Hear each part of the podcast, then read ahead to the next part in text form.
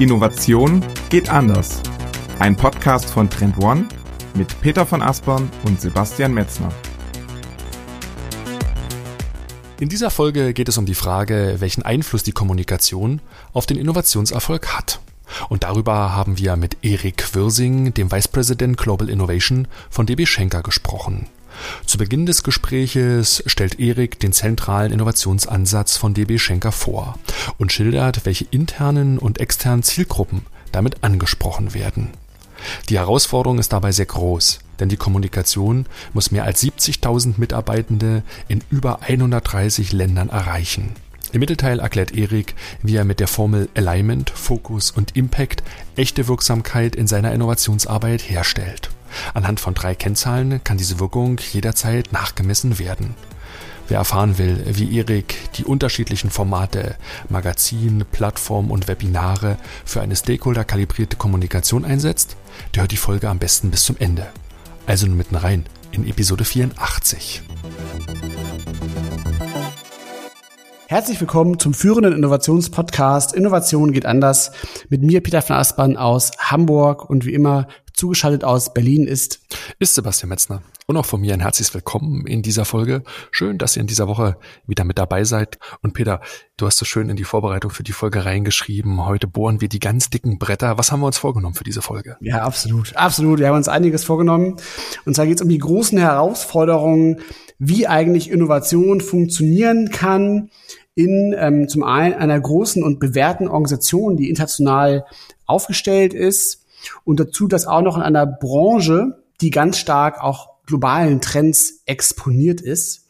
Und ähm, in dieser Konstellation, da gibt es einen ganz zentralen Aspekt, der da besonders relevant ist, damit Innovation funktionieren kann. Und genau auf diesen Aspekt wollen wir uns heute fokussieren, Sebastian. Genau, und das ist das ganze Thema Kommunikation, vor allen Dingen in der Verbindung mit der Innovationskultur. Die Frage, die wir stellen wollen, ist, wie nehmen wir diese diversen Zielgruppen intern und extern mit? Wie begeistern wir diese Zielgruppen? Wie aktivieren wir diese Menschen in der Organisation? Wie schaffen wir es, einen konkreten Wertbeitrag auch daraus für Innovation zu liefern? Und das ist so ein Stück weit das Spielpad, Peter, was wir uns heute vorgenommen haben. Ja, exakt, genau. Das ist das Spielfeld und das wollen wir bespielen mit unserem Gast. Und unser Gast ist Vice President Global Innovation bei DB Schenker und heißt Erik Wirsing. Herzlich willkommen bei uns im Podcast, Erik. Hallo Sebastian, hallo Peter. Vielen Dank für die Einladung. Erik, du bist seit 2016 verantwortlich für die Innovation bei DB Schenker. Das Thema Logistik, das liegt dir total im Blut, fast schon in die Wiege hast du das gelegt bekommen. Nimm uns mal mit in dein Leben. Wie sah der Weg von dir aus? Welche Stationen hast du so genommen? Und was ist passiert, dass du heute die globale Innovation bei DB Schenker leitest? Ja, also in die Wiege gelegt passt ganz gut. Also mein Großvater, mein Opa, der hatte 1935 wirklich mal ein Fuhrunternehmen gegründet, also wirklich äh, von der Pike auf Spedition hat das dann wirklich im, im Thüringen im Osten wirklich äh, aufgebaut, was also auch sehr besonders war, wirklich im Osten dann selbstständig zu sein mit einem kleinen Fuhrunternehmen, hat dann später seinen Sohn mit eingestellt. Später hat mein Vater das 1990 äh, übernommen, also kurz nach der Wende. Und er hat praktisch dann als sehr ja, Jungunternehmer entsprechende Speditionen, Fuhrunternehmen aufgebaut. Und ich bin praktisch als Kind, als Jugendlicher da reingeraten und habe praktisch jedes Wochenende umgeladen, disponiert, an Fahrzeugen geschraubt und irgendwie mich mit Speditionen, LKWs irgendwie immer schon befasst. Und deswegen meine Mutter ist dann in die Firma auch noch mit eingetreten und so könnt ihr euch vorstellen, war bei uns äh, Logistik, Spedition, platt gesagt, der Dieselgeruch immer irgendwo präsent. Und als es dann für mich natürlich irgendwann nach dem Abi dann hieß, wie geht's jetzt weiter, äh, war das dann irgendwie, haben mir meine Eltern natürlich sofort angeboten, ich könnte bei meinen Eltern einsteigen. Ich sagte, nein, never ever gehe ich jetzt zu meinen Eltern, sondern mich hat es natürlich dann auch rausgezogen, wollte noch was anderes lernen, was anderes sehen und habe dann wirklich äh, Ausbildung zum Speditionskaufmann gemacht, aber wirklich nicht bei meinen Eltern, sondern dann sogar schon direkt bei Schenker. Und deswegen, ich sage mal so liebevoll, ich wurde geboren, kam zu Schenker, bin da heute noch. Und äh, du hast jetzt eben schon gesagt, ich habe seit sechs Jahren leide ich hier Global Innovation, das ist richtig. Bin aber jetzt in Summe schon, wir haben heute jetzt äh, Anfang April, jetzt bin ich seit 23 Jahren, sieben Monaten und äh, fünf Tagen schon äh, bei Schenker. Ähm, ich sage auch mal gesagt, wenn es mir mal langweilig wird, dann sollte ich weiterziehen. Das ist aber faktisch halt noch nicht passiert. Und gerade halt in so einem Riesenladen ist natürlich auch viel möglich. Und hast gerade auch so meine Station gefragt, hast ja wirklich mal als Speditionskaufmann angefangen, also wirklich von der Pike auf verschiedene Stationen erlebt und auch erfahren, damals in Coburg, also wirklich in Oberfranken, und habe dann wirklich aber auch jetzt äh, später noch Logistikassistent gemacht, zweimal berufsbegleitend auch noch äh, studiert, ähm, immer so BWL-Fachrichtung Logistik. Und habe dann viele Sachen für Deutschland erstmal aufgebaut. Das heißt, ich war Teil der Deutschland-Organisation. Schenker ist ja so in Ländern, äh, Regionen global organisiert. Und ähm, in der deutschen Organisation bin ich als kleiner Auszubildender äh, wirklich in den Bereich Systementwicklung gekommen. Das war so Entwicklung der Systemverkehre, also nicht IT-Systeme, sondern so wie die Landverkehrssysteme. Das nannte sich ein ganz frischer Bereich, eine One-Man-Show.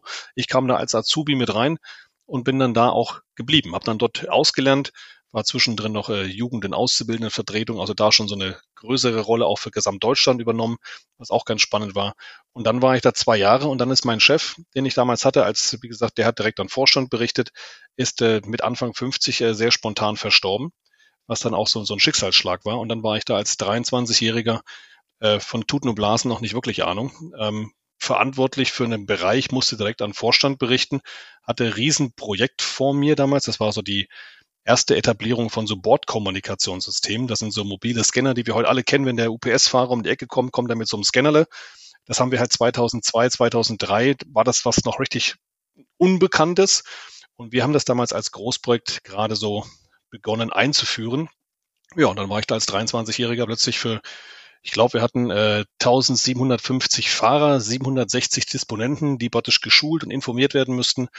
Ja, und ich war plötzlich dafür zuständig. Und das war dann auch so, dass mein damaliger Vorstand, mein plötzlich direkter Vorgesetzter, mir dann sagte, Herr Wirsing, also wir haben jetzt mal so im Laden geschaut, wenn wir ihn an die Seite setzen können. Wir haben da gerade keinen gefunden. Bitte versuchen Sie es erstmal selbst. Ich sage, yay. Dann ging's los. Und das war so das Jahr meines Lebens. Ich habe, glaube ich, noch so knapp 4600 Beschwerde-E-Mails aus der Zeit. Also es war auch eine sehr intensive Zeit, weil nichts so funktioniert hat. Also auch Lieferzeiten nicht kamen, die Scanner nicht so kamen, die Fahrer gemuckt haben, die Disponenten alle plötzlich weg von ihrem Zettel hin auf eine digitale Plattform mussten. Also ganz, ganz viel, was wir zum ersten Mal eingeführt haben. Aber es ging gut. Die Systeme laufen heute noch in der zigsten Generation mittlerweile schon. Und das war natürlich ein großes Ding. Und so ging das für mich immer weiter. Dann habe ich dann später neue Bereiche übernommen. Und immer wenn irgendwo was neu war, was unbekannt war, habe ich immer die Hand gehoben und gesagt, ich mach's, ich nehme es auf. Habe dann später IT-Bereiche übernommen, habe dann ähm, Innovation so als Kundenfeedback haben wir das etabliert, weil uns Kunden gesagt haben, Mensch, so Schenker, ihr seid ein toller Logistiker, aber so innovativ, das sind so die anderen. Die haben da so, so Innovation Towers und äh, Gebäude und die machen so ganz, ganz viel und ihr seid so normal dann haben wir gesagt, okay, jetzt müssen wir auch anders zum Kunden auftreten und haben dann wirklich einen Innovationsbereich für Deutschland gegründet, den ich dann später für Deutschland, Holland, Belgien, Schweiz verantworten durfte. Und als wir 2016 einen neuen äh, Vorstand auf globaler Ebene bekommen haben, ähm, der wirklich dann so mit einem langen Automotive-Hintergrund und Banking-Hintergrund dann zu uns kam und festgestellt hat, dass auf globaler Ebene sich irgendwie keiner um Innovation, Zukunft, Trends, neue Technologien kümmert, außer dem Wirsing, damals in Klein Kelsterbach in der Nähe von Frankfurt, der halt mich gefunden hat in meinem deutschen Hobby, was ich damals so hatte. hatte und Wirsing, das, was du jetzt für Deutschland machst, das machst du bitte jetzt mal für mich, bitte global. So, und dann bin ich 2016 aus der deutschen Organisation in die globale Organisation und habe dann begonnen, dort einen Innovationsbereich global aufzubauen. Und seitdem mache ich das jetzt mit äh, viel Spaß, Motivation und mit äh, dem richtigen tollen Team hinten dran. Haben wir wirklich da ganz vieles auch zu rocken. Und ich meine, wir sind ein Riesenladen, 27 äh, Milliarden Laden mit knapp 78.000 Menschen, 130 Ländern. Da kann man sich vorstellen, da kommt doch sehr viel gute Ideen bei rum, auch sehr viel komische Ideen bei rum, wo man dann auch natürlich filtern muss, was mache ich jetzt damit? Aber das ist auch das, was es halt super spannend macht und abwechslungsreich, weil alles das, was bei uns halt landet, war meistens vorher halt noch nicht da. Deswegen können wir auch immer niemanden fragen, sondern bei uns geht es immer darum, ist das jetzt Kunst? Kann das weg? Was machen wir jetzt damit? Und das ist so viel so mein Wertegang. Ja, das ist faszinierend. Ähm, ich ich habe mich gerade gefragt, ähm, du hast ja diese, diese Hands-on-Erfahrung auch ganz am Anfang deiner Karriere gesammelt. Du hast das ja auch wirklich alles auch in der Praxis auch mal so durchlaufen und, und selber angewandt. Würdest du sagen, dass dir diese, diese Praxiserfahrung auch heute noch irgendwie hilft, dass du auch vielleicht so, so, so ein Gespür und Zugang hast für, die, für das, das Team, die dann wirklich auch konkret operativ arbeiten und Würdest du das sagen, ja? Ganz massiv. Also das kann ich jedem auch nur empfehlen. Außer auch viele Kollegen, die wir bei uns dann im, im Team dann einstellen, die schicken wir meistens dann in Standorte, weil die wirklich operativ auch wissen und spüren und fühlen müssen, wo wir Geld verdienen oder auch verbrennen. Und das ist natürlich wichtig, diese Erfahrung. Also ich habe selbst einen Lkw-Führerschein, den habe ich halt auch irgendwann mal gemacht, weil mein Vater halt eine Spedition hatte, war das für mich auch relativ normal. Habe auch selbst einen Motorradführerschein, Panzerführerschein bei der Bundeswehr gemacht. Also irgendwie Führerschein technisch bin ich einmal durch, ist wichtig. Und auch gerade wenn wir jetzt heutzutage reden wir sehr viel zum Thema Elektromobilität, über Remote Driving, über wie sich solche großen Gefährte irgendwie anders bewegen. Und für all diese Sachen ist es immer gut, mal zu wissen, was macht denn so ein LKW eigentlich? Der fährt sich halt nun mal anders. Als meine, meine Frau das erste Mal in so einem LKW gesessen hat, also ihr erstes Zitat war, das ist ja wie wenn ich ein Hochhaus fahre. So hat sie sich gefühlt. Also wirklich, das ist einfach anders.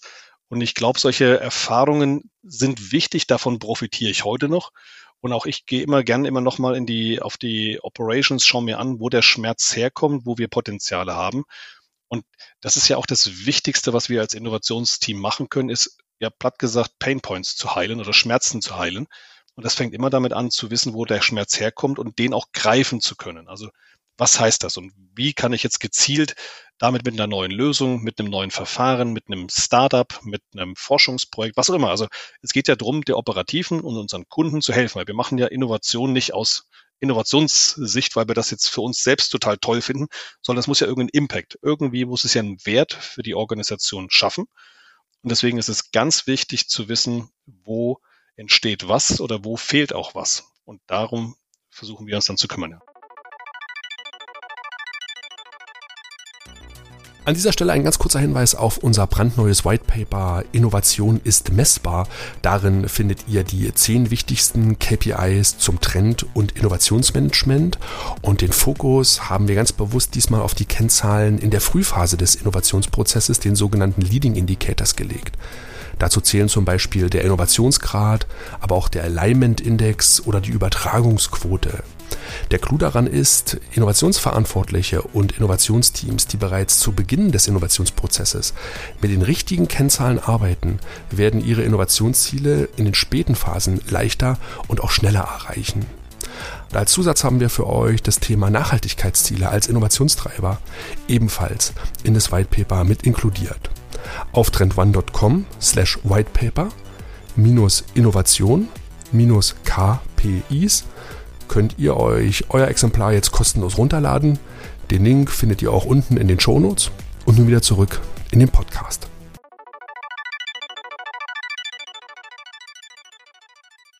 Man hört ja die Faszination für diese Branche, für diesen Unternehmensgegenstand, für diesen Unternehmenszweck. Man hört dir das total an. Was fasziniert dich an der Logistikbranche so? Was reizt dich daran so? Weil du bist ja auch seit über 23 Jahren jetzt schon dabei. Also absolut richtig. Ich liebe, was ich tue und ich finde Logistik total sexy. Also das ist auch eine Branche, die vielleicht man so gar nicht spürt, weil als Normalsterblicher, wenn man sich mit Logistik jetzt nicht so befasst, ist ja die beste Logistik eigentlich die, die man nicht sieht, die keiner spürt, die einfach irgendwo im Hintergrund stattfindet. Ich bestelle Ware und plötzlich ist die morgen da. Wie sind die da hingekommen? Keiner weiß es. Aber wir sind ja als Logistiker eine der wenigen Industrien, die wirklich mit allem, was auf diesem Erdball passiert, irgendwie in Berührung sind. Mit allen Industrien, mit allen Geschäftszweigen, mit allen Naturkatastrophen, mit allen geopolitischen Themen, mit allen Sprachen, mit allen Gesetzesgebungen. Wenn in Amerika ein neuer Präsident gewählt wird, hat das eine Auswirkung auf Logistik. Wenn irgendwelche Naturkatastrophen wie das Erdbeben in der Türkei ist, hat das eine Auswirkung auf Logistik. Wenn eine Pandemie passiert und wir nicht mehr zustellen können, ganze Länder in Lockdowns gehen, hat das eine Auswirkung. Also sind wir sehr verzahnt mit allem und ich kann halt morgens mich mit einem High-Tech-Fashion-Kunden unterhalten oder dann mit einem ähm, Healthcare-Kunden am Nachmittag und abends irgendwie mit einer Baubranche mich unterhalten. Und gerade diese Mannigfaltigkeit, weil wir immer so zwischen den Stühlen sitzen. Also wir müssen immer nach links und rechts gucken, wie bringen wir das zusammen? Und das macht's halt total spannend. Und das wirklich, wenn man so Menschen mag, weil Logistik ist wirklich People's Business. Du hast überall mit Menschen zu tun. Wenn man international mag, wenn man Diversität mag, dann ist Logistik the place to be, weil das ist einfach eine super spannende, interessante Branche. Und wenn man dann noch mitgestalten darf, wie sich die Branche morgen weiterentwickelt und wohin sie sich entwickelt, oh, dann ist das doch äh, Win-Win-Win und genau der richtige Platz für mich. Absolut, absolut, total nachvollziehbar. Also ähm, das ist auch so ein Aspekt, der mir auch aufgefallen ist, den ich jetzt auch nochmal so angeführt hätte, ne, dass tatsächlich so die, die Logistik wie so ein bisschen wie die Spinne im Netz irgendwie ist. Ne? Also du kommst an Logistik nicht dran vorbei. Und, und was ich ja auch schon im Intro gesagt hatte, dass im Grunde alle relevanten großen Trendthemen, die strahlen auf eure Branche total ein. Ne? Du hast es eben schon genannt, geopolitische Themen, technologische Themen, ähm, aber auch kulturelle Themen spielen eine große Rolle. Und ich glaube, da gibt es jetzt zig Trendthemen, über die wir uns ja jetzt auch unterhalten können. Ne? Also wie autonomes Fahren, Drehdruck, ähm, IoT, Nachhaltigkeit, demografischer Wandel, Workforce und so weiter. Da gibt es eigentlich tausend Themen, über die wir jetzt wahrscheinlich stundenlang ähm, philosophieren könnten. Aber ähm, wir wollen ja heute dicke Bretter bohren, das hatten wir ja auch schon angekündigt im Intro. Und deshalb würde ich gerne, oder wollen wir mit dir so ein Stück weit mehr über das Wie sprechen. Also wie geht ihr mit diesen Themen um? Wie erkennt ihr diese Themen? Und wie ähm, baut ihr dann auch Innovationen, die dann wirklich in eurer Organisation zur Wirkung kommen? So, darauf wollen wir so ein Stück weit den, den Fokus tatsächlich legen und vielleicht erstmal so ganz breit mal losstarten mit der Frage, wie funktioniert eigentlich Innovation bei euch? Wie habt ihr das gebaut? Wie, wie ist das bei euch aufgestellt? Und gibt es vielleicht auch irgendeinen bestimmten Ansatz oder ein zentrales Mantra, was ihr da verfolgt bei dem Thema Innovation? Also Innovation soll am Ende natürlich einen Impact generieren. Das heißt, also wir versuchen immer wirklich immer Alignment, Focus, Impact. Das sind auch so die, die drei Worte, die mein Chef dann immer predigt. Also wie bringen wir das praktisch, wen, mit wem müssen wir praktisch uns äh, abstimmen? Wie müssen wir das Ganze später auch äh, fokussieren? Weil man kann natürlich als Innovation sich äh, herrlich den ganzen Tag mit äh, tausend Sachen beschäftigen, die morgen keinen Mehrwert und keinen Impact bringen.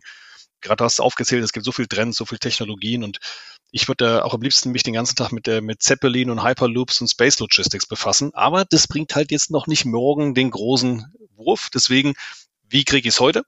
Und das ist natürlich dann ein ganz wichtiges Thema, das einigermaßen zu operationalisieren, einigermaßen auch so zu greifen, dass wirklich Menschen das verstehen, auch die Organisation. Was ich vorhin sagte, wir sind halt äh, 78.000 Menschen. Und äh, wie bringst du jetzt sozusagen da auch alle in so einen Modus, dass die Bock haben, da mitzumachen? und dass sie sich auch melden, weil Innovation ist äh, ein Thema, was für mich auch immer sehr stark mit Kultur, mit Image, mit Branding, mit so ein bisschen Personal, äh, also HR-Themen auch verbunden ist. Und ähm, deswegen ist es die wichtigste Aufgabe von der Innovation, ja eine Kultur auch zu ermöglichen, dass Menschen keine Angst haben, ihre Ideen zu äußern, dass sie eher wissen, was da auch passiert und wo ich das Kanal hinzugeben habe. Und ob das dann eine Idee ist oder eine Innovation, soll erstmal wurscht sein. Also ich sage mal, die haben einen Geistesblitz und müssen den irgendwo loswerden. Also geht es erstmal darum, einen Kanal zu haben und Leute zu inspirieren. Und das ist für mich halt auch ein Thema, worum ich auf Kommunikation bei Innovation ganz, ganz großen Wert lege. Weil es lohnt ja nichts, wenn wir im Head Office irgendwie die tollsten Sachen wissen, aber wir verdienen das Geld ja nicht. Wir sind erstmal eine Kostenstelle und praktisch das Geld verdienen unsere Kollegen draußen, die den Kundenkontakt haben, die in den Geschäftsstellen arbeiten. Deswegen müssen die bestmöglichst, möglichst so dezidiert das wissen, was sie brauchen, um ihre Kunden zu motivieren, Schenker als Dienstleister zu nutzen. Oder auch wenn der Kunde halt fragt, lieber Schenker, ich hätte jetzt gerne blinkende Punkte auf einer Karte, wo meine Sendungen rumfahren, dann muss der Mitarbeiter vor Ort dann das nicht alles wissen, aber er muss wissen, wo er sich hinwenden kann. Und das ist dann das, was wir dann versuchen zu ermöglichen. Einerseits einen Kanal zu haben, andererseits denen auch Feedback zu geben, Sachen aufzunehmen. Und dann haben wir aber auch so, wir reden immer von bei uns Sustaining Innovation und Disruptive Innovation. Das sind so zwei Blickrichtungen. Das eine ist mehr so nach innen gerichtet, also wie helfen wir unserer Kernorganisation besser, schneller, toller zu werden und auch den Kunden. Das zweite ist disruptive, also wirklich neue Geschäftsmodelle, neue Companies bauen, Investitionen in Startups. Das ist praktisch das zweite. Und so ein Twitter dazwischen ist noch so R&D und Forschung, da wo man noch nicht genau weiß, in welche Richtung es manchmal gehen kann. Also auch genau diese ja, wo wir praktisch unser eigenes Forschungslab haben, aber andere machen das anders. Das ist immer so ein neue Technologien verproben, bisschen mehr Fleisch an Knochen bringen. Macht das morgen Sinn? Und wenn ja, mache ich daraus ein Geschäftsmodell, mache ich daraus eine interne Operations-Verbesserung? Und das ist genau dann so diese Themen. Also zum Prozess ist es halt wirklich aufnehmen, gleichzeitig Kultur geben, gleichzeitig aber auch der Organisation sehr stark zu kommunizieren, was haben wir für gute Lösungen. Und da ist es, glaube ich, auch als Innovation eine sehr entscheidende Rolle, Menschen auf eine Bühne zu stellen, Lösungen zu identifizieren. Wir machen das über die Magazine, wir machen das über, über, über Videos, wir machen das über Social Media, dass wir wirklich immer wieder, es geht nicht darum, den Erik zu promoten, es geht darum, tolle Lösungen aus unserer Organisation zu promoten, mit dem Stefan Müller hinten dran, der Susi Sonnenschein, wer auch immer das dann war, das ist die Frau, der Mann, die das genau getan haben. Weil das regt da wieder die Kommunikation an. Wir haben da so ein Innovationsmagazin bei uns intern etabliert, was wir mittlerweile sogar auch extern publizieren. Und weil das so ein bisschen cooler, frischer, anders aussieht, haben wir mittlerweile es geschafft, dass wirklich die ganze Organisation uns Themen melden, weil sie alle mal in unserem Innovationsmagazin stehen wollen. Und das ist natürlich super für uns als Innovationsbereich, weil wir sollten im besten Fall, Anspruch des Vorstands wäre, dass wir alles wissen, was so weltweit passiert. Sage, ja, das ist natürlich für 78.000 Menschen, 130 Ländern durchaus ein hehrer Wunsch. Aber durch so diese Innovationsmagazine oder vielleicht auch mal ein Budget zu haben, um Sachen zu verproben, wo das, der lokale Standort oder das Land kein Geld hat bei uns, wir sagen, wir müssen es ja irgendwo verproben, so eine neue Technologie. Aber jetzt sollst du nicht als Standort in Paris jetzt auch noch dafür gerade stehen müssen, dass wir jetzt etwas, was wir für die ganze Welt brauchen, auch noch bezahlen müssen. Oder wenn das was ist, was wir für alle Länder brauchen können, dann zahlt auch das Head Office dafür, dass wir das jetzt testen, ob das funktioniert. Und dann können wir es wirklich wunderbar skalieren dann später auch. Und das ist immer so unser Ansatz. Wir versuchen Lösungen zu finden, die wir möglichst schnell ein POC machen können, die wir implementieren können und im besten Fall dann skalieren können haben wir auch schon viel gelernt und auch zum dicken Brett. Wir haben am Anfang hat wahrscheinlich jeder was schon mal von so einem Innovation Theater gehört. Wir hauen da einfach alles rein, was irgendwie geht und noch eine PowerPoint-Folie, noch ein Video und noch irgendwas. Das ist schön, führt aber auch sehr schnell dazu, dass du die Organisation verlierst, dass du die Leute nicht mehr mitkommen, was da alles so passiert, dass das irgendwo noch so noch, das sind nur noch so die, die Highfly im Elfenbeinturm. Was machen die da eigentlich? Der bessere Weg ist wirklich den Schmerz, den Pain zu verstehen, was hat die Organisation, das Alignment am Anfang mit der Organisation zu haben, dass wenn du eine Lösung scoutest und gefunden hast und pilotierst, hat sie dann eine viel größere Chance, schneller zu implementiert zu werden und zu skaliert zu werden. Und das ist so auch so ein Learning, was wir praktisch von uns umgedreht haben, also weg von Push mehr zu Pull, das ist das eine, auch zu überraschen, aber dieses Alignment am Anfang ist halt wirklich wichtig und hat uns auch gezeigt, wenn du das nicht hast, kannst du als Innovationsbereich noch die schönsten Sachen ausdenken. Wenn es am Ende keiner nutzt, dann ist es halt schöne PowerPoint-Folie und ein tolles Marketing, aber gibt keinen Impact. Und den wollen wir am Ende dann damit hervorrufen. Mhm. Ah, das war eine sehr vielschichtige Antwort. Die müssen wir ein bisschen abschichten, weil das gäbe jetzt Dutzende Punkte, wo wir uns tatsächlich näher drüber unterhalten müssen. Euer personifizierter Ansatz, Innovation zu promoten, ist super spannend und denke ich, kommen wir gleich noch im Verlauf des Gesprächs ein Stückchen weiter auf verschiedene Interaktions- und Kommunikationsformate. Lass uns aber erst noch mal bei den Sätzen bleiben, die du gerade am Anfang gesagt hast.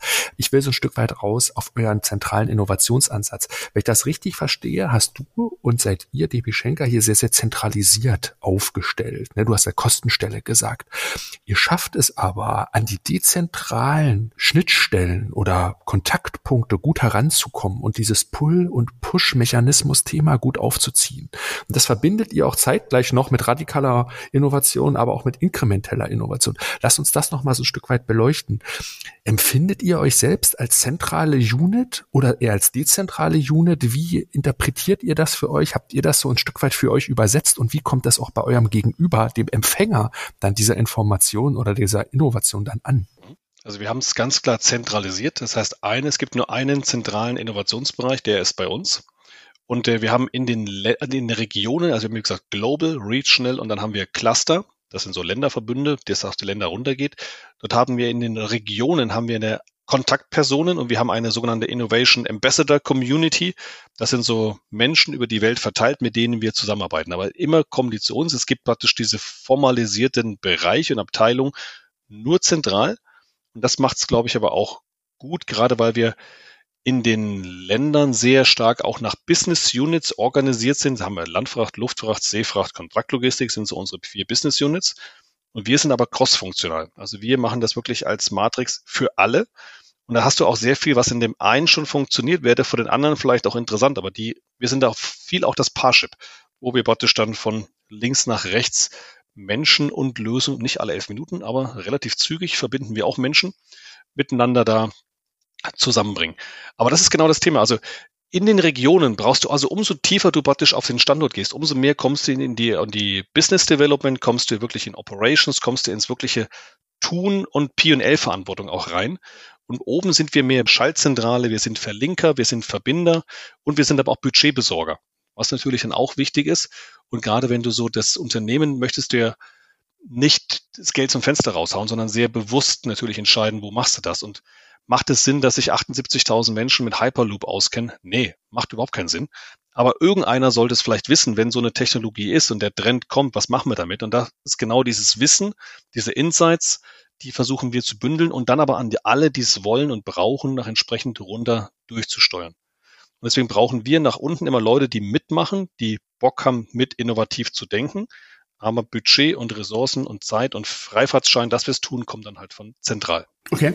Das heißt ja dann aber auch im Grunde, dass diese Bandbreite an Themen, die ist ja potenziell dann recht hoch. Ne? Du hast ja eben schon die verschiedenen ähm, Geschäftssparten genannt, ne? ähm, äh, Seefracht, Landverkehre, ähm, Luftfracht und, und so weiter. Und dann hast du ja auch noch quasi die Besonderheiten von einzelnen Ländermärkten oder einzelnen Regionen halt, wo dann die sicherlich auch eine große Rolle spielen. Und wie bildet ihr das dann in eurem Team ab? Also die Frage ist ein bisschen, wie groß ist wie groß ist so euer Team? Also ist es so ein stehendes Team oder hast du Zugriff auf verschiedene Ressourcen, ähm, die ihr dann zum Einsatz bringen könnt? Und wie bildet ihr das auch mit der Diversität ab? Weil das, das finde ich auch immer ganz interessant, ähm, weil das ja auch eine wichtige Rolle spielt, weil ja eben ja auch so global aufgestellt seid tatsächlich. Mhm. Also vielleicht doch ein Satz auch nochmal zum Thema Organisation, weil es passieren auch Innovationen oder neue Technologieverprobungen, Startup-Tests in den Ländern in Region, ohne dass wir es wissen. Und das ist auch gut so. Das sollen die auch bitte machen. Wenn die glauben, das bringt ihren Kunden, das bringt sie weiter, tun. Aber ich würde es dann gerne später wissen, wenn sie es getan auch haben, weil um immer festzustellen, das, was jetzt gerade in Vietnam funktioniert hat, wäre das auch was für äh, Frankreich oder vice versa oder für die ganze Welt. Und das sind natürlich auch diese Kultur, was ich vorhin sagte, deswegen Kommunikation. Wir stellen dann den Vietnamesen auf eine Bühne und sagen, guck mal hier, Vietnam hat diese Lösung implementiert, das bringt richtig was. Warum machen wir das nicht auch woanders? Wir würden es dann rechnen. Was würde das jetzt bedeuten? Und legen das beim obersten Vorstand vor, nach dem Motto, guck mal, Vietnam bringt schon Potenzial, skaliert auf 130 Länder, ist das nochmal eine andere Nummer. So, dafür brauchen wir jetzt Summe X, Budget X und Leute, um das entsprechend zu tun. Kommen wir nochmal auf dein Team zu sprechen. Gerade hier in Deutschland, aber dann auch natürlich international gesehen. Wie groß ist dein Team? Welche Kompetenzen hast du bei dir in-house und schaffst du es dann quasi auch auf externe Mitarbeitende dann zuzugreifen? Wie können wir uns das vorstellen? Ja, also erstmal mein Team an sich, das sind immer so 12, 13 Leute. Dann haben wir viele Youngsters bei uns mit, die praktisch direkt bei uns mit sind. Youngsters sind immer so unsere Young Innovation, das sind so äh, Trainees, Praktikanten, Werkstudenten. Da haben wir immer eine sehr hohe Fluktuation und tolle Menschen, die immer wieder dezidiert auf Themen draufgehen. Und dann haben wir aber auch eine große Gruppe, das sind unsere Innovation Ambassador. Das sind dann auch nochmal so über 50 Leute, die wirklich in den Ländern in der Welt sitzen. Das ist von, vom Managing Director bis ähm, zum sage ich mal, auch Sachbearbeiter, je nachdem, was das für Menschen sind. Dort gehen wir auch überhaupt nicht nach Hierarchie, sondern da gehen wir eher nach Motivation, da gehen wir eher nach, hat er der oder die noch ein Netzwerk vielleicht hinten dran, ist das so ein Multiplikator in seiner Region, in seiner Business Unit, dass wir entsprechend über diese Menschen noch weitere Menschen und große äh, Netzwerke erreichen. Und diese Ambassador Community ist halt für uns ein super schönes Vehikel, um einerseits einfach mal was reinzuwerfen. Du mal, wir haben hier diese, diese Lösung, diese Technologie, was machen wir jetzt damit? Oder gleichzeitig werfen die auch Technologien raus und befruchten sich gegenseitig auch mit, mit Themen Inspiration. Das ist der, der, der rein interne Part. Dann haben wir natürlich aber auch, äh, wir erleben wirklich Open Innovation äh, in, in alle Richtungen von Universitäten über ähm, Hochschulen, über Wissenschaftseinrichtungen wie, wie Fraunhofer, mit denen wir schon seit über acht Jahren eine enge Kooperation haben, bis hin zu Wettbewerbern. Also auch das, es gibt, wir haben die Open Logistics Foundation gegründet, wo wir wirklich mit Wettbewerbern zusammen in einem Open Source Thema ähm, Software entwickeln. Weil es gibt auch viele Sachen, die wir einfach als Branche, als Industrie brauchen. Und da bringt es jetzt keinen Wettbewerbsvorteil, wenn es der eine hat und der andere nicht. Nee, wir brauchen das alle. Und da gibt's wirklich dann auch ein sehr compliant Thema, wo wir auch wirklich die Open Logistics Foundation haben, wo wir halt zum Beispiel den CMR, das ist ein internationales Frachtdokument, was man da wirklich in Papierform einfach hat, den auf digital zu bringen. Das ist halt ein Riesenthema und den, das bringt keinen Vorteil, wenn nur Schenker den hat. Den braucht man bitte in der gesamten Industrie. Und da bringen wir dann praktisch alle Ressourcen rein und alle Möglichkeiten, um das Ding halt dann auch gemeinsam für alle zu nutzen. Und das ist so wirklich von großem Netzwerk. Und ja, wir sind bei mir im Team von den Skills her von Betriebswirten, über Logistiker, über Politikwissenschaftler, über auch Leute, die eigene Startups schon gegründet haben, eigene Unternehmen hochgezogen haben. Also da gibt es wirklich ein breites Spektrum über Berater, die auch so einen Beratungs-Background hatten, äh, verschiedene Skills. Ich bin immer ein großer Freund davon, äh, auch im Team Diversität zu haben, weil ich sage mal, ich brauche nicht noch einen Erik, der ist schon da. Also irgendwie brauche ich jetzt noch anderen Skill, weil das wirklich uns dann immer noch mal anderes Gedankengut ähm, reinbringt. Und das ist auch was, wo wir einen sehr großen Spaß haben und auch wo es in der Logistik natürlich aufgrund der vielen Länder und Kulturen super schön ist. Und gerade wenn wir so auch Projektteams zusammenstellen oder die kommen und du merkst immer, wenn die Leute möglichst divers sind, und da rede ich nicht nur von Mann, Frau, sondern einfach auch vom Background, von Ausbildung, von Land, von Kultur, von Sprache, du kommst auf andere Ideen. Du musst halt ein Teamplayer sein. Das ist das Wichtige. Also Du kannst der intelligenteste Mensch auf der Welt sein, aber wenn du mit emotionaler Intelligenz äh, nicht so stark bestückt bist, dann hast du ein Thema. Deswegen immer EQ vor IQ. ja, nee, es ist interessant, also dass du auch nochmal so beschrieben hast, wie sehr auch die Logistikbranche äh, so People's Business ist. Weil das hätte ich jetzt im Vorhinein tatsächlich gar nicht so, so stark so eingeschätzt, ne? weil es ja auch ganz, ganz viel um Technologie und, und ja, große Maschinen auch irgendwo geht, wenn man so an Logistik denkt, ne? Flugzeuge, Autos, LKWs, Schiffe.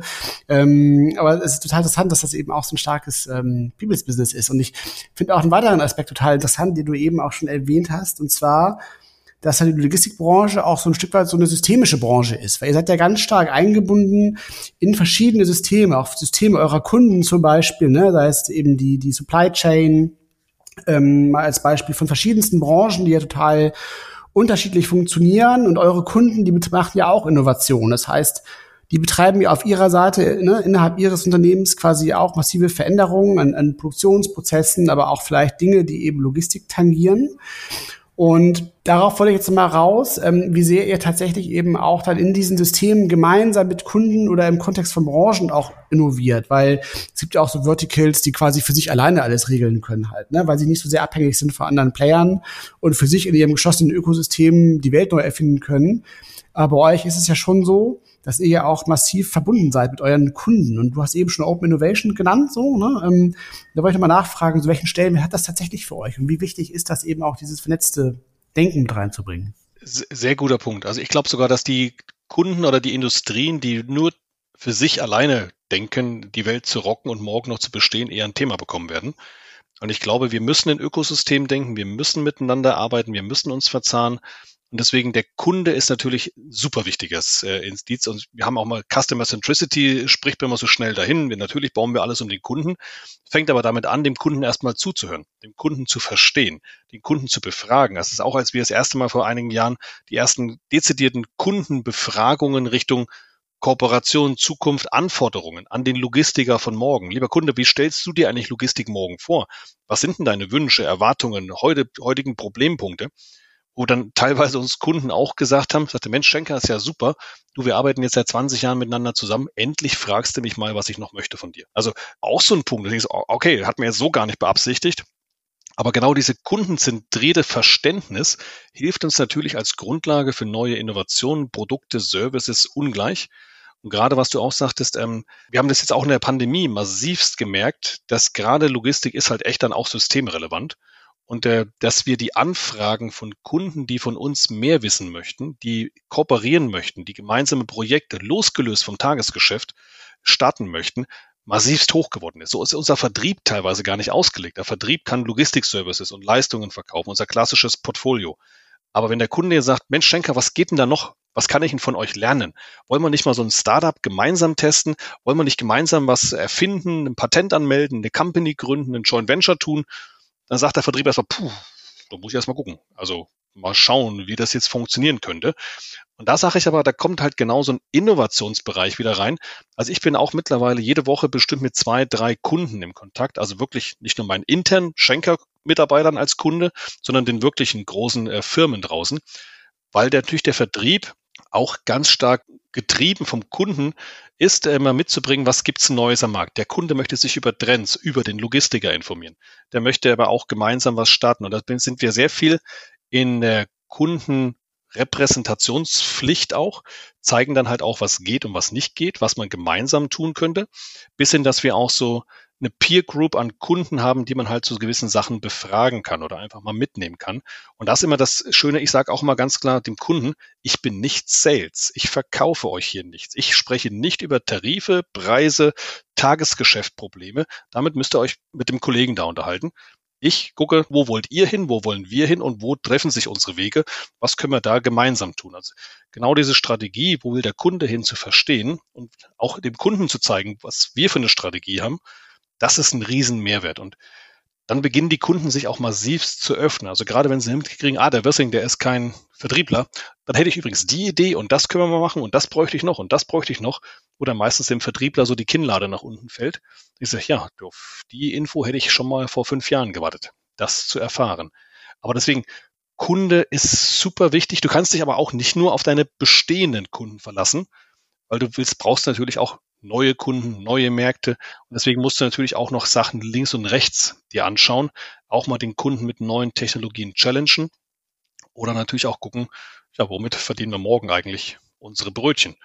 Und da wird sich doch einiges in der nächsten Zeit auch nochmal ändern. Deswegen, auch was du vorhin sagtest, äh, wir sind so viel Maschinen und so viel Technik in der Logistik.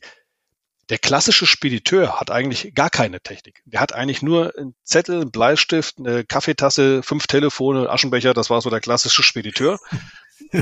Mittlerweile sind wir natürlich äh, hyper digital und haben natürlich eine volle Visibility auf viele Sachen, weil früher hat der, der, der Mehrwert des Logistikers früher war eigentlich, dass dieser komplett intransparente Markt, dafür haben wir den Service erbracht, das zu organisieren. Weil wenn du so als Versender, wie verschicke ich Ihnen jetzt so eine Palette von Ersatzteilen von München nach Paris, wo kriege ich so einen LKW her? Wie ist denn das mit Ladungssicherung, mit Verzollung? Ich habe keine Ahnung. Und genau diese Intransparenz, das war unser Service, das zu ermöglichen. Heute ist genau andersrum. Hast du heute nicht eine Volltransparenz auf deine Ware, auf das Produkt, auf Preise, Tarife, Strukturen, Routen, kriegst du kein Geschäft mehr. Bis hin zum Carbon Footprint. Also heute müssen wir eine volle Visibilität und Transparenz bieten, sonst bist du raus. Und deswegen, eigentlich ist der Logistiker komplett asset light, nutzt dann aber halt Dienstleister, Supplier, Partner überall. Das dreht sich auch gerade so ein bisschen, weil du gewisse Assets schon brauchst. Wir nutzen viele Assets. Den LKW, das Flieger, das Schiff. Wir haben aber keine Flieger, wir haben auch keine Schiffe, wir haben ein paar LKWs, viele LKWs, aber noch mehr haben unsere Subunternehmer die man natürlich dann genauso mit entsprechend nutzt. Die Plattformökonomie hier, ne, als, als ganz, ganz großes grundlegendes Innovationsparadigma. Lass uns gerne aber nochmal bei dieser kundenzentrierten Innovation bleiben, weil die ist ja so ein Schlüssel. Du hast vorhin das Wort gesagt, Wertbeitrag. So wie ich dich wahrnehme und wie ich euch wahrnehme, achtet ihr immer sehr darauf, diese konkreten Painpoints, die auch vom Kunden zu euch kommen, zu lösen und darauf ganz konkret zu innovieren. Du hast auch gesagt, ja, klar, Innovationshorizont 3, disruptive, radikale Sachen nehmen wir mit rein. Aber lass uns nochmal bei dem Wertbeitrag bleiben, weil das ist so ein zentrales Element Element bei euch, was sehr stark im Vordergrund steht. Wie schafft ihr es als Organisation, als zentraler Bereich, diesen Wertbeitrag zu schaffen, konkrete POCs zu machen, die einen Mehrwert haben? Wie gelingt euch das? Worauf achtet ihr? Und was habt ihr da vielleicht auch an konkreten Beispielen in den letzten äh, Jahren gut umsetzen können? Gute Frage. Ist äh, auch immer so die Frage, wie misst man den Mehrwert von Innovation? Da gibt's ja die tollsten wissenschaftlichen Abhandlungen dafür und auch die wollsten Dashboards und äh, KPI-Ideen. Ich sage mal so, Innovation so wenig messen wie möglich ist auch gut, um zu gucken, weil sonst wirst, hast, baust du dir mehr Controlling auf und redest mehr Ideen kaputt. Weil man kann, wenn man gerade so einen Laden ein bisschen eine Weile lang kennt, kann man fast jede Idee schön reden oder schön rechnen oder auch nicht schön rechnen.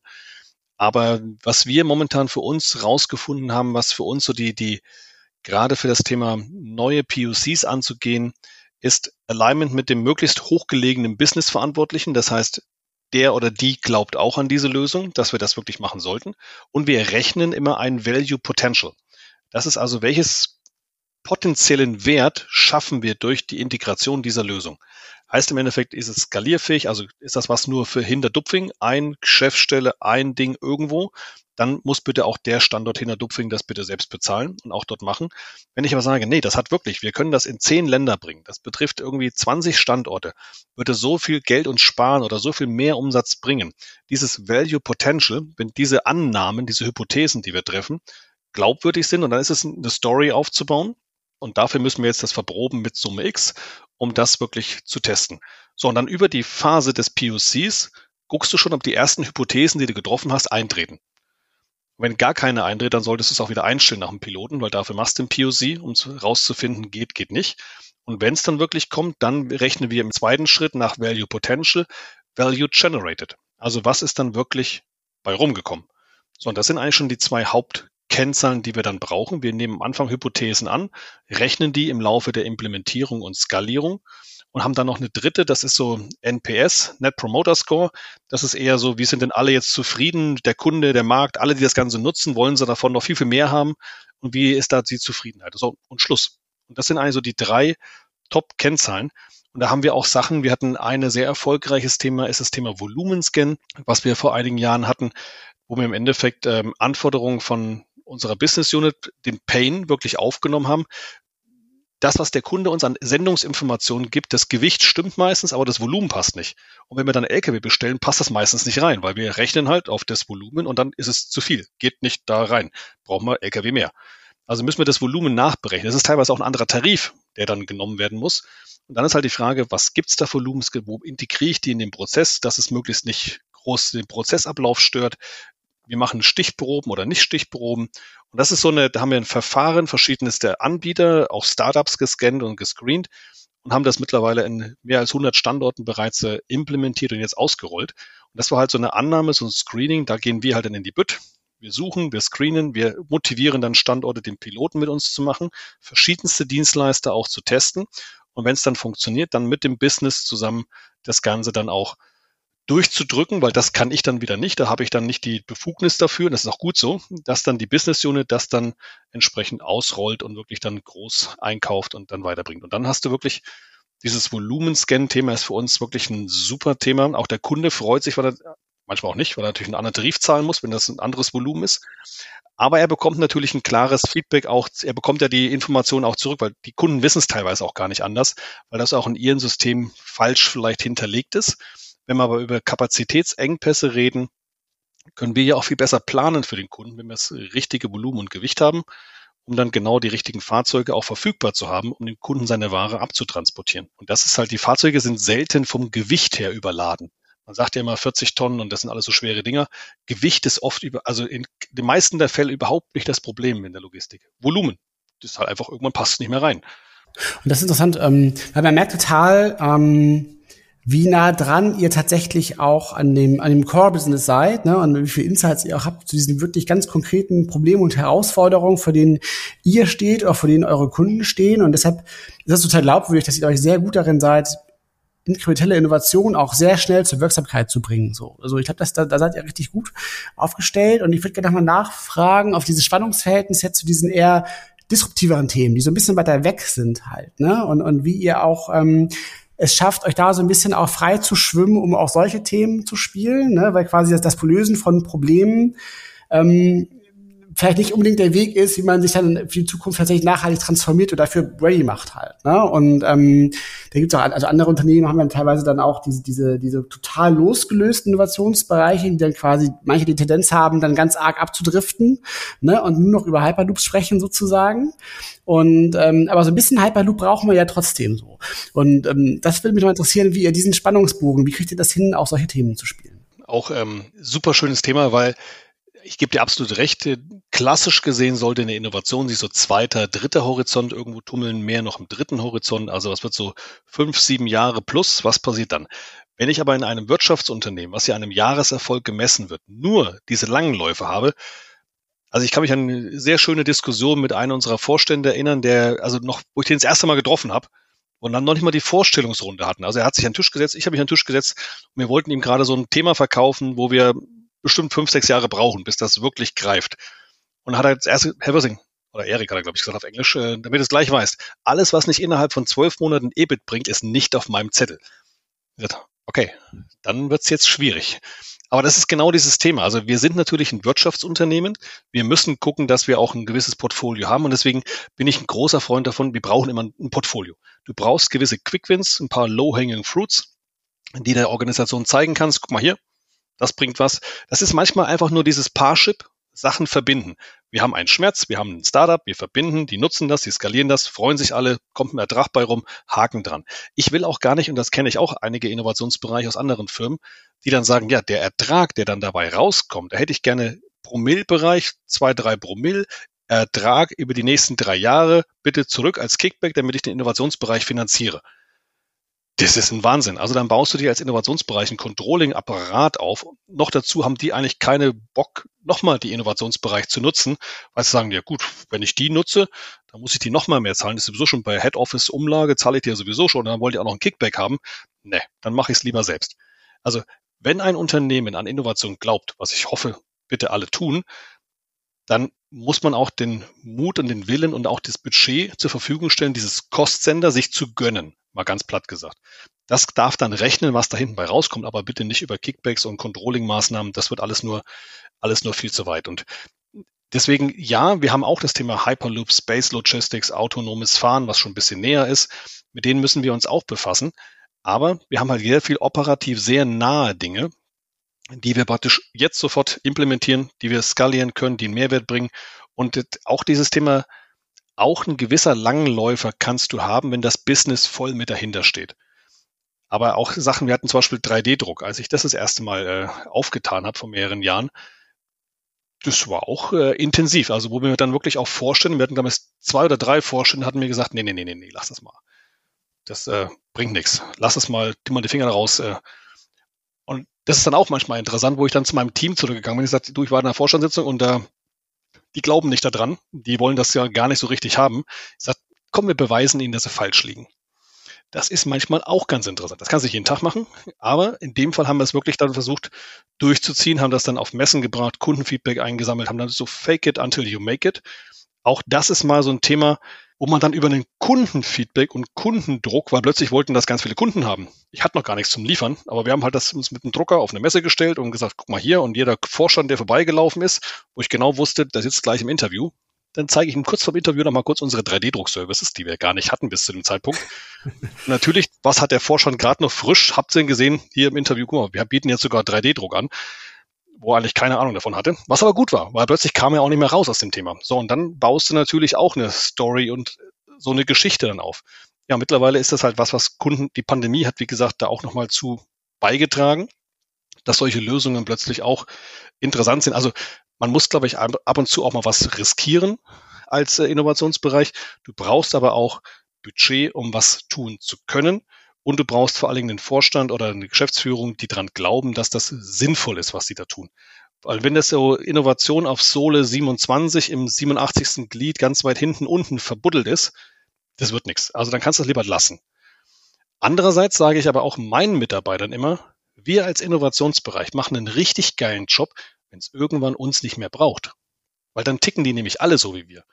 Dann gibt es keine Frage mehr, ob Innovation oder nicht, ob wir was versuchen müssen, was probieren müssen, ob wir mit einem Startup kooperieren. Das muss irgendwann Bestandteil der DNA sein. Und das ist es bei uns schon in vielen Bereichen. Deswegen müssen wir auch nicht 500 Leute in der Zentrale dazu sein, sondern wir müssen Schaltzentrale sein. Wir bringen, wir vernetzen, wir bringen die Menschen zusammen, genau was du vorhin sagtest, die spinnen im Netz. Der Spediteur ist immer so der Orchestrator des äh, Warenflusses. Und genau wir sind halt der, der Dirigent irgendwo dann der Innovation, der Ideen der richtigen Menschen. Und das macht es dann auch möglich, dann so auch zu überleben. Und ich glaube, auch ein Innovationsbereich muss sich regelmäßig halt hinterfragen. Und ich glaube, wir erfinden uns auch alle zwei Jahre, erfinden wir als Innovationsbereich uns immer wieder neu. Mit Ausrichtungen, mit auch mal mehr Dezentralisierung, mehr Zentralisierung, mehr mit Kunde, mit weniger, mit mehr mit dem Institut, mit wie messen wir uns. Das ist auch Ganz natürlich. Also wenn wir nicht Change wirklich leben, wer denn sonst? Also wir müssen da doch irgendwo vorne weggehen.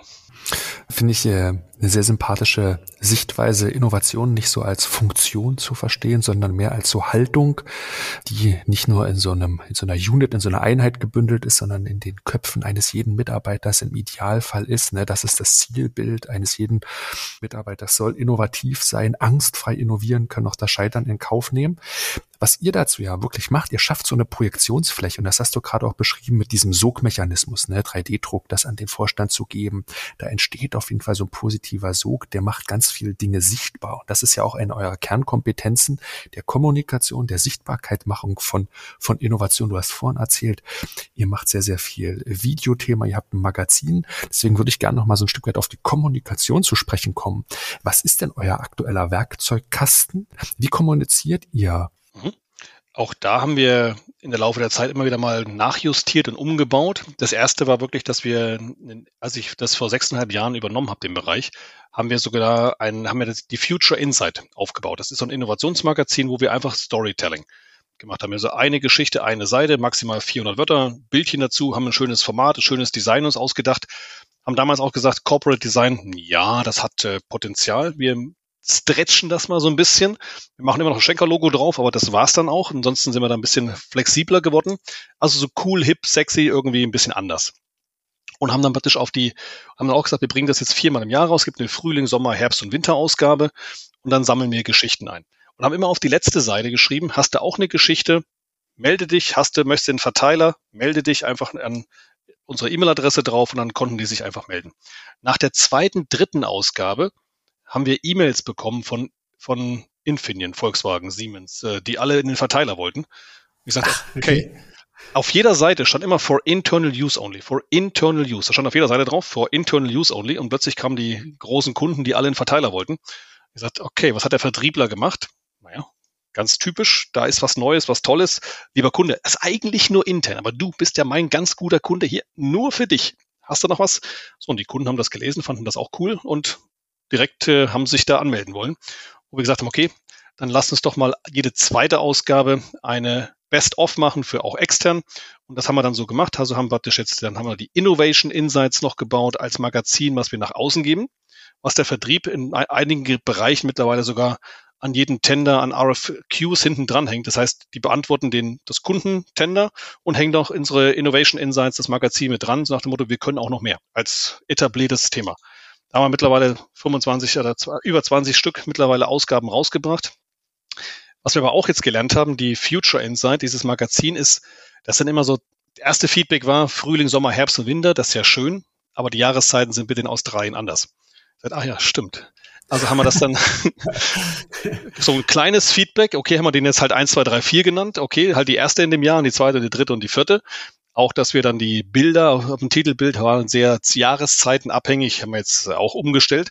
Und wir hatten immer so maximal 20 Stories, also wirklich 20 Geschichten. Äh, da drinnen, wir küren auch einen Innovation Champion, also so ein Mitarbeiter, der aufgefallen ist, weil er halt mehr macht als äh, normal und haben wir immer ein tolles Interview drinne von dem Vorstand und dann halt Stories und ein Startup-Monitor und auch noch Good to Know.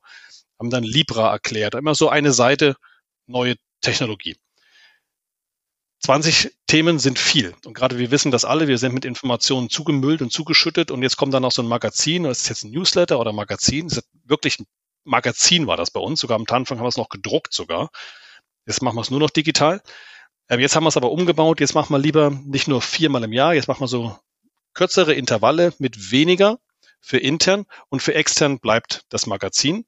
Was wir neu jetzt auch noch haben, ist ein Trendscan, dass wir wirklich immer so ab einen aktuellen Trend wirklich auf zwei Seiten, wie so ein Mini-White Paper entsprechend das Ganze rausgeben, da kommunizieren.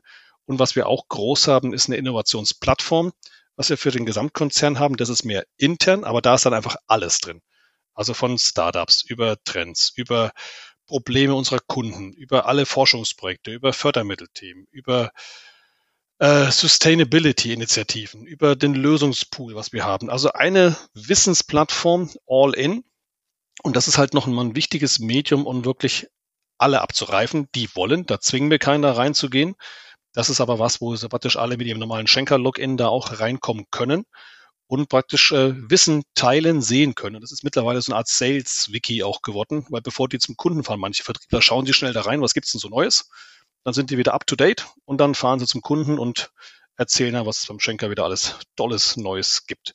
Und deswegen haben wir gewisse Formate an ähm, Magazinen, an Plattformen. Wir haben einmal im Monat einen Open Innovation Call. Das ist immer so ähm, da laden wir ein Startup ein, da erzählt ein Mitarbeiter von uns oder wir laden einen ein, der im Magazin gerade drin war, dass er die Story nochmal erzählt.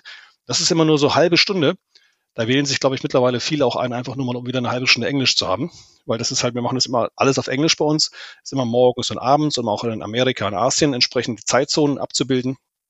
Diese Open Innovation Calls haben halt auch immer so 300, 400 Leute, die sich dann einwählen, die sich dann solche Stories dann entsprechend anhören oder auch Fragen stellen, die den richtigen Menschen dann hören. Das zeichnen wir auch auf. Dann hast du das auch nochmal zum Nachhören, wenn du möchtest. Und das sind so kleine Sachen, bis hin dann Social Media, wo wir dann genauso viele Dinge äh, platzieren. Und mittlerweile kriegt man ja oft über Social Media Informationen zum eigenen Unternehmen schneller mit als über interne Kanäle, was manchmal auch ganz spannend ist. Aber auch das ist ein Teil der Zeit und Social Media ist natürlich da nicht von der Hand zu weisen. Und dort äh, Sachen zu platzieren, zu publizieren, auch sich mehr zu trauen, ist, glaube ich, auch ganz wichtig. Und wir machen jetzt diese Magazine jetzt echt schon über sechs Jahre und ich habe auch immer gedacht, dass irgendwann haut mir mal einer auf die Finger und sagt jetzt, Erik, das ist gar nicht dein Job, dass du hier Magazine rausbringst. Lass das mal. Aber im Gegenteil, also eigentlich wollen die alle noch viel, viel mehr davon. Und äh, ja, hat sich so eingespielt und etabliert, weil wir natürlich auch sehr nah an den Stories sitzen. Gibst du das jetzt äh, der Kommunikationsbereich oder Marketingabteilung, die das vielleicht noch hübscher und mehr sexy irgendwie aufbereiten können. Aber die haben natürlich nicht den Bezug zu den Menschen, Problemen, Menschen, die wir da auch mit den Stories reinbringen können. Und das ist so das, was wir, glaube ich, da auch als guter Ambassador für das Thema in Summe dann mit leisten können. Und deswegen gibt's nicht nur eine Kommunikation, es gibt ein Portfolio und das ist deswegen auch wichtig. Und wie ich mehrfach sagte, Innovation ist auch Kultur und über Kommunikation steuerst du auch Kultur mit. Absolut, absolut. Ja, du hast, du hast jetzt gerade ähm, äh, äh fünf von meinen Fragen jetzt in einem irgendwie beantwortet. Ähm, aber das ist tatsächlich total interessant, weil, weil ihr ja auch diesen dieses große Augenmerk auf dieses Thema Kommunikation ja auch offensichtlich legt, weil das, das merkt man ja anhand der großen Klaviatur an, an Formaten, ähm, die er da rausbringt, die du ja gerade schon genannt hast, so und und das ist durchaus ja nicht immer so, ne? So oft ist es so, man fokussiert sich quasi auf die Fachaufgabe Innovation und dann ach ja, ich muss auch noch irgendwas hier irgendwie kommunizieren, dass man so ein bisschen mitkriegt, was wir so machen. Und ähm, das ist ganz oft also ein riesen Engpass auch. Etwas, was man dann irgendwie als, als was dann auf das letztes quasi noch mit auf die Agenda kommt, dass man denkt, ach ja, stimmt, wir müssen das auch noch jetzt irgendwie kommunizieren. so. Und das ist bei euch, glaube ich, irgendwie anders so. Und deshalb, deshalb ähm, ähm, haben wir dich auch eingeladen und deshalb haben wir auch diese Folge jetzt und dieses Mantra der Kommunikation gestellt, weil das, glaube ich, bei euch ein extrem spannender Punkt ist. Und ähm, ich würde gerne noch einen Punkt ergänzen, weil das ist mir wirklich auch wichtig, weil ja, ja, den hake an, ja. Viele Innovationsbereiche wird irgendwann wird immer die Sinnfrage gestellt. Warum gibt's die eigentlich? Was machen die? Was kommt dabei rum? Ist das nur Jugend forscht oder was? Was tun die eigentlich? Eine Kennzahl, die wir jetzt äh, auch erhoben haben, neben den äh, dreien, die ich vorhin sagte, ist aber auch, und das wir wollen messen, warum Menschen zum Schenker kommen. Also einfach mal dieses Thema Employer Branding, Employer of Choice. Und äh, wir haben bei uns bei Schenker, wir haben einmal im Monat gibt es sowas wie ein Global Orientation Day, hatte ich gerade vorhin. Das ist im Endeffekt immer ein Thema, wo alle neuen Schenkeraner können da rein und dann kriegen die volle Bandbreite, Land, Luft, See, Logistik und aber auch Innovation. Und diese neuen Menschen, die gerade einen Monat, zwei Monate bei, bei Schenker sind, kriegen aber auch immer eine Befragung dazu. Warum hast du dich für Schenker eigentlich entschieden? Warum bist du eigentlich da? Und in diese Befragung, was diese neuen Menschen alle auch wunderbar beantworten, stellen wir auch die Frage, was hast du eigentlich an Innovationen vor Schenker wahrgenommen und wie wichtig waren die Innovationen, die du gesehen hast, dass du dich aktiv für Schenker entschieden hast? Und das ist natürlich ein super Thema, einfach in der Außenkommunikation, im Thema Branding, weil das ist was, was Innovation unmittelbar sofort leistet. Branding, Mitarbeiter. Auch mir hat auch mal ein Forscher gesagt, Erik, es müssen nicht alle Innovationen bei euch funktionieren, aber sie sind auch wichtig, um den Mitarbeitern zu zeigen, dass sie in einer geilen Firma arbeiten. Und das ist auch so ein weiches Thema, aber ein gutes Thema. Und der, das Feedback, was wir wirklich von diesen Neukommen an, wir das jetzt jeden Monat, jeden Monat haben wir das in der Befragung drin, kriegen wir bis zu 50, 60 Prozent von den Neuankömmlingen, die wussten schon von Innovationsthemen, die sie irgendwo von Schenker gesehen haben, die sich informiert haben, gesagt, oh, bei der Firma will ich arbeiten, weil die das und das und das machen. Und das sind halt Projekte, die wir über Social Media gestreut haben, die wir in den Magazinen drin hatten, die sie in einem Video gesehen haben, irgendwo. Und deswegen, das ist ein Beitrag, den Innovation sofort bringt. Gerade bei diesem Thema War for Talents, ist das wichtig, auch interessant zu sein. Und das ist ein Beitrag, den wir als Innovation dann halt auch mit leisten können. Das beantwortet auch so ein bisschen, das hast du wieder auch eine Frage schon vorher beantwortet. Und zwar, ne, also wie, woran merkt ihr, dass die Kommunikation funktioniert? Das hast du eben schon einen Aspekt auch genannt, ne? Und es passt so ein bisschen, finde ich, auch zu dieser großen Überschrift, dass eigentlich auch Innovationseinheiten immer mehr auch zu Zukunftseinheiten werden. Dass es ja nicht mehr nur darum geht, ne, additiv quasi neue Services und Produkte zu entwickeln oder zu verbessern, sondern auch insgesamt die, die ganze Organisation halt ein Stück weit zukunftsfähig zu machen und zu transformieren, bereit zu machen für die Zukunft. Und da zahlt ja total dieser ganze Kommunikationsstrang immens drauf ein, dass ihr damit ja auch dann eben entsprechend die ganze Organisation mitnehmt und ja auch sogar dann auch bei euren, bei euren Newbies sozusagen ja auch messen können, dass es sogar eben sogar schon eine Strahlkraft hat, bevor die überhaupt bei euch arbeiten, dass das dann auch schon ein Punkt ist, dass sie dann zu euch kommen halt, ne? Genau. Also ich finde, das ist ein schönes Thema, was man als Innovationsbereich in jeder Firma auch messen kann.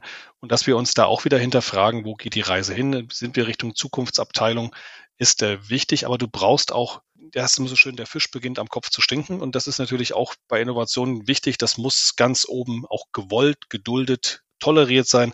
Und du brauchst auch dann Supporter, und das ist bei unserem Forschern auch so, die auch die Schultern ausfahren, wenn halt die Sachen scheitern, wenn sie nicht funktionieren. Und das ist ja ganz normal. Ich meine, Elon Musk hat das mal gesagt, wenn du nicht scheiterst, äh, dann hast du es nicht hart genug versucht. Und wir müssen halt auch scheitern. Und das ist halt auch Teil des Prozesses und dafür reißt dir dann hoffentlich auch keiner den, den Kopf ab. Und das ist ja beim, bei mir auch wieder Thema Diversity, ein schönes Thema. Ich bin jetzt halt sehr lange dabei, so der bisschen der Dinosaurier, habe dann aber sehr, sehr viele Menschen bei mir im Team, die sehr jung dabei sind. Nicht deswegen ähm, Lebensalter, sondern einfach jung bei Schenker. Und das ist natürlich auch, die, die rennen los, weil sie gar nicht anders wissen. Ich mache halt die ganzen Türen auf und sammle manchmal auch die Scherben wieder ein. Aber das gehört halt dann auch mit dazu. Und dieses Netzwerk aus, ich habe dann halt überall so mein Netzwerk und Leute sitzen, die ich halt kenne über viele Jahre. Das ist halt auch sehr von großen von Vorteil. Weil am Ende brauchst du Menschen, die Bock haben, das auch mit zu, mit zu gehen, zu zeigen, dass das funktioniert, bis hin zum Kunden. Auch da brauchst du deine Buddies oder deine Kontaktpersonen, die einfach Willens und Lust haben, Wissen zu teilen und gemeinsam Erfahrungen zu sammeln. Und dieses ist so unglaublich wichtig. Und deswegen Kommunikation, Kommunikation, Kommunikation ist genauso wie bei Immobilien, Lage, Lage, Lage. Es ist hier halt wirklich Kommunikation, ja. Und an dieser Stelle ein kurzer Hinweis auf unseren Newsletter, den mein Kollege Jan-Sebastian Möller für euch zusammenstellt. Am wertvollsten ist der Newsletter für alle Innovationsverantwortlichen, die nach neuen Impulsen zur wirksamen Innovation suchen. Wir stellen euch dort monatlich exklusive Fokusthemen vor und präsentieren euch dazu die besten Mikrotrends. Ihr erhaltet nützliche Praxisbeispiele und Hintergrundstories und verpasst in Zukunft keiner dieser Podcast-Episoden mehr. Auf trendone.com slash newsletter könnt ihr die Newsletter jetzt kostenlos abonnieren. Den Link findet ihr auch unten in den Shownotes und nun geht's weiter mit dem Podcast. Ja, es ist sehr, sehr schön. Ne? Das ist das Frontend, das, was dann am Ende des Tages alle sehen, dass Innovation tatsächlich oder Zukunft ein Gefühl ist. Und das, was du ja auch sagst, dass man die Leute so ein Stück weit anstecken muss ne, oder anzünden muss, vielleicht noch besseres Wort, aber das auf eine sehr authentische Art und Weise. Nicht den Leuten das Innovationstheater vorspielen, sondern wie du auch vorhin sehr gut hergeleitet hast, aus dieser Hands-on, auch aus den inkrementellen Themen, die Leute da authentisch mitnehmen muss. Aber lass uns vielleicht noch so ein Stück weit nochmal auf einen Kommunikationszweig eingehen, gehen, den hast du immer schon wieder angedeutet, den in Richtung Top-Management. Weil in einer Richtung 360 Grad in die Organisation zu gehen, aber ein ganz, ganz wichtiger Kommunikationsast ist ja auch, ich sag mal so ein Stück weit nach oben, die Unternehmensführung. Was macht ihr da? Du bist in verschiedenen Kreisen mit drin. Wie ist da der Austausch? Gibt es da etablierte Formate? Weil das Informationsbedürfnis, die Informationen für einen Vorstand aufzubereiten, ist ja was ganz anderes, als eventuell Magazine zu machen, Videos zu machen. Wie sieht da eure Stakeholder-kalibrierte Kommunikation aus. Ja, absolut. Also wenn es Richtung Vorstand geht, dann sind die erstmal alle Grundschwabe und der Zahlen, Daten, Fakten und der was bringt's und warum sollten wir das tun? Also da musst du natürlich die Story ganz, ganz anders aufbauen, aber da geht's genau zum Thema halt ähm, Skalierungspotenzial. Was ist die Story? Welchen, warum sollten wir das tun? Das muss beim richtigen Vorstand auch jetzt gar nicht die äh, Zehn-Jahres-Rechnung sein, was das Ganze bringt. Aber es muss ja irgendwie eine Geschichte dahinter sein, warum wir das tun sollten. Wir haben verschiedenste Gremien dafür. Also wir haben Vorstandssitzung. Wenn es ganz groß wird, dann geht es direkt in die Vorstandssitzung, die bei uns alle zwei Wochen tagt und dann kann man Dinge da entsprechend einreichen und präsentieren. Aber wir haben auch Gremien, die wir jetzt auch über die Jahre immer wieder mal justiert haben. Und ich hatte vorhin gesagt, wir haben so Sustaining Innovation und Disruptive Innovation und das Lab. Das sind so die drei Hauptdinge. Im Lab haben wir genau diesen Twitter. Da habe ich äh, globale Vorständin drin, CIO, CDO, also praktisch unsere oberste IT-Vorständin. Dann habe ich einen äh, Business-Vertreter, äh, zwei Business-Vertreter. Und dann haben wir drei Professoren noch da drin vom Fraunhofer, was halt eine Kooperation ist. Also wissenschaftlich plus obersten Digitalchef plus zwei Business-Vertreter, die sehr hoch auch sind. Und wenn die Sechste sich einig sind oder unsere drei von Schenker, dann tun wir das. Bei Disruptive Innovation, Investitionen in neue Geschäftsmodelle, Investitionen in Startups, da haben wir im Endeffekt äh, drei Vorstände drin, die keine Business Unit Verantwortung haben. Den CEO, Vorstandsvorsitzenden, unseren CIO, also auch wieder IT-Chef oder auch CDO, ist bei uns beides, und CFO, den Finanzamt. Plus mein Chef und ich, wir fünf sind das Venture Board, nennt sich das bei uns. Das ist dann praktisch eine Instanz, die praktisch über neue Geschäftsmodelle disruptive, weil das kann ja gegen bestehendes Geschäft auch sprechen, entsprechend sagt, Daumen hoch, Daumen runter, was machen wir jetzt damit? Für interne, für Sustaining, da haben wir unser, nennen es sich bei uns Innovation Board. Das sind dann genau die vier Business Units. Land, Luft, See, Logistik. Auch möglichst hoch. Und da pitchen wir halt dann genau wie Hülle der Löwen einmal rein und sagen Daumen hoch, Daumen runter. Was machen wir jetzt damit? Und das hast du schon dann drei Gremien. Hört sich jetzt sehr formalistisch an, ist aber super pragmatisch, weil das immer nur ganz wenige Menschen sind, die du dann einfach abholst Und die haben praktisch das Mandat, also wir haben dieses Prozess einmal im Gesamtvorstand gepitcht, dass wir das genauso tun über diese Gremien und Schluss. Und dann ist das praktisch, das Gremium hat dann praktisch die das Mandat, da auch entsprechend walten zu können. Und dann hat er aber auch mein Chef und ich, wir haben dann auch bis zu gewissen Euros tun wir es dann auch von uns aus, wenn wir dann dran glauben, dass das halt jetzt richtig ist. Dann pitcht man dann nur bei uns beiden. Das ist ein Vier-Augen-Prinzip. Und das war es dann aber auch schon. Mhm, mhm. Das war, jetzt mal, das war jetzt mal sehr interessant, weil das im Grunde auch nochmal zeigt, also zum einen die Einbindung dieser Schlüssel-Stakeholder und Sponsoren, aber zum anderen auch nochmal, finde ich, sehr gut beschrieben hat, auch dieses Spannungsfeld von ähm, inkrementeller und, und radikaler Innovation. Da, da, ne? Das ist ja auch jetzt so eine Antwort nochmal darauf gewesen, wie ihr mit diesem Spannungsfeld uh, umgeht. Wir hatten ja schon vorhin darüber gesprochen. Von daher, das war jetzt immer richtig interessant tatsächlich. Das hört sich auch immer, hört sich dann so einfach an, wenn man darüber erzählt. Der Weg dahin war nicht einfach. Also wir das mussten uns natürlich mhm. auch erstmal finden, was funktioniert denn überhaupt? Wie trennen wir das? Müssen wir es überhaupt trennen? Braucht man nicht nur, soll man nicht alles einfach im Vorstand pitchen? Soll man nicht alles einfach gar nicht irgendwo pitchen, sondern einfach nur Budget haben und irgendwie machen und dann gucken, was bei rumkommt? Also da gibt's ja Glaubensdinge. Ich glaube, das muss auch jede Firma für sich so ein bisschen selbst rauskriegen. Und auch für uns ist das etwas, was jetzt funktioniert. Ob das noch in zwei, drei Jahren funktioniert, müssen wir auch wieder gucken. Da ändern sich auch Verfahren, da ändern sich Prozesse, da ändert sich was auch immer. Aber das immer wieder auch zu challengen. Und wir wollen ja hauptsächlich, wir haben so für uns ist so das Oberthema Unleash. Wir möchten praktisch Unleash Logistics for Future in Motion. Das ist so unser Claim, wo wir wirklich entfesseln. Wir wollen wirklich auch Entscheidungswege verkürzen. Und das ist ja gerade in so einem globalen Konzern super schwer. Du denkst ja immer, gerade wenn wir mit, ich habe ja super viel mit Startups zu tun, die verstehen ja immer gar nicht, dass sie auf eine Antwort irgendwie eine Woche warten müssen. Ich sag, ich habe das doch gestern geschickt, warum hat der mir immer noch keine Antwort gegeben? Ja, weil ich halt zwei, drei Instanzen gehen muss, um das halt rauszukriegen. Und das ist aber das, wo wir als Corporate alle immer noch von den Startups auch lernen können. Es geht pragmatischer, es geht einfacher.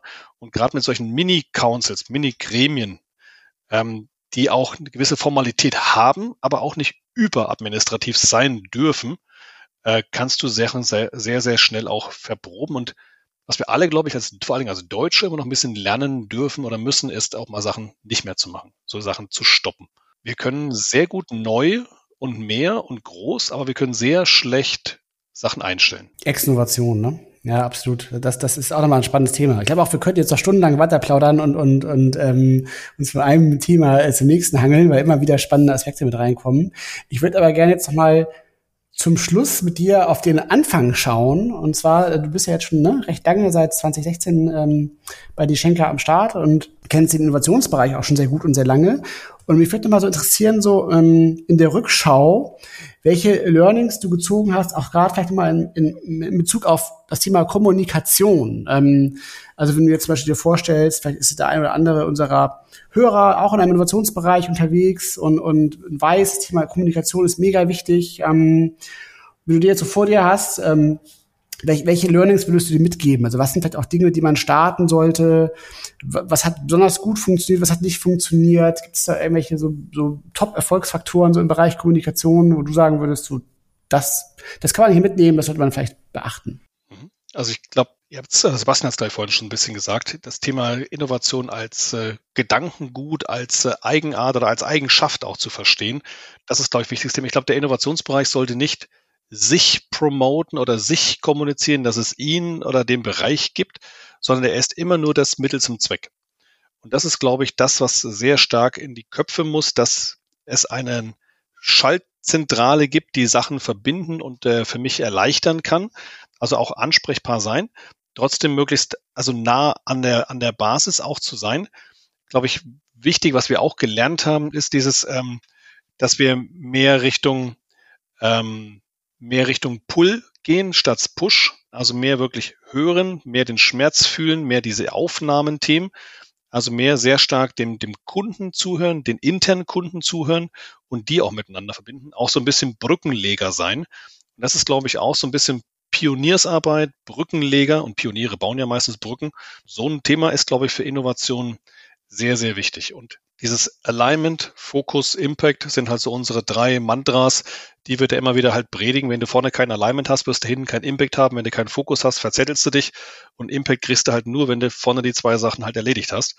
Und äh, auch so schön wie die Welt ist, und ich tue mich da persönlich auch mental immer ganz, ganz schwer, mich zu fokussieren, weil ich auch Bock auf alles einfach habe. Aber das ist so, dass da musst du halt einfach durch. Und dann im Zweifel brauchst du Menschen, die dich bremsen. Und das ist aber auch halt wirklich gut, dass du wirklich deine Ressourcen, die per se ja immer zu wenig sind, dann da möglichst wertstiftend einsetzt, wo sie halt auch einen Impact generieren können. Und so wirst du einen Impact erst generieren, wenn du halt die richtigen Menschen vorne abgeholt hast. Und wenn ein Unternehmen dran glaubt, muss Innovation möglichst hoch etabliert sein, geschützt auch sein, auch gemessen werden, final was kommt bei rum, aber im besten Fall nicht an zwölf Monatsscheiben, weil das wird dann sonst schwer. Wow, das war in ganz, ganz große Reise heute durch die Welt der Logistik und euren Innovationsthemen mit dem Schwerpunkt auf Kommunikation. Erik, hab super vielen Dank für die kompletten Einblicke, für die vielen Insights, für die vielen Learnings, die du hier geteilt hast. Danke, dass du heute unser Gast warst. Vielen Dank an euch für die Einladung. Hat Spaß gemacht. Wenn die Hörenden gern mit dir weiter philosophieren oder den Austausch mögen über diese Themen, wie erreicht man dich am besten? Am einfachsten LinkedIn. Ich glaube, das ist so der Kanal, wo am besten funktioniert.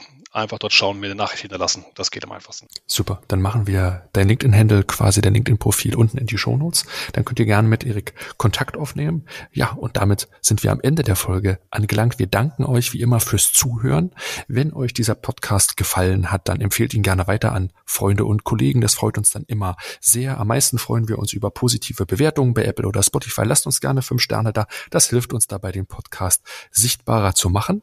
Ja, Peter, und dann hören wir uns schon in zwei zwei Wochen äh, wieder. Was steht da an? Genau, in zwei Wochen ist äh, Donnerstag, der 11. Mai.